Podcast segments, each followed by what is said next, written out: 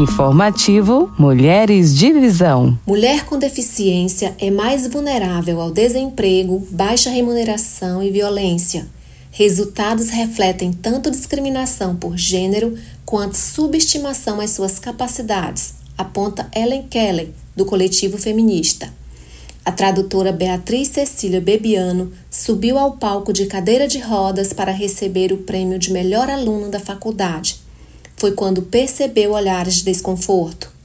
Não era esperado que uma mulher, ainda que com deficiência, tivesse sido contemplada, relembra Beatriz. Isso mostra exemplos de duas discriminações, a de gênero, sexismo, e a subestimação das suas capacidades, capacitismo. O resultado pode ser visto no mercado de trabalho. Segundo dados do IBGE, mostram que mulheres com deficiência possuem menor acesso ao emprego em relação aos homens deficientes. Você ouviu Informativo Mulheres de Visão.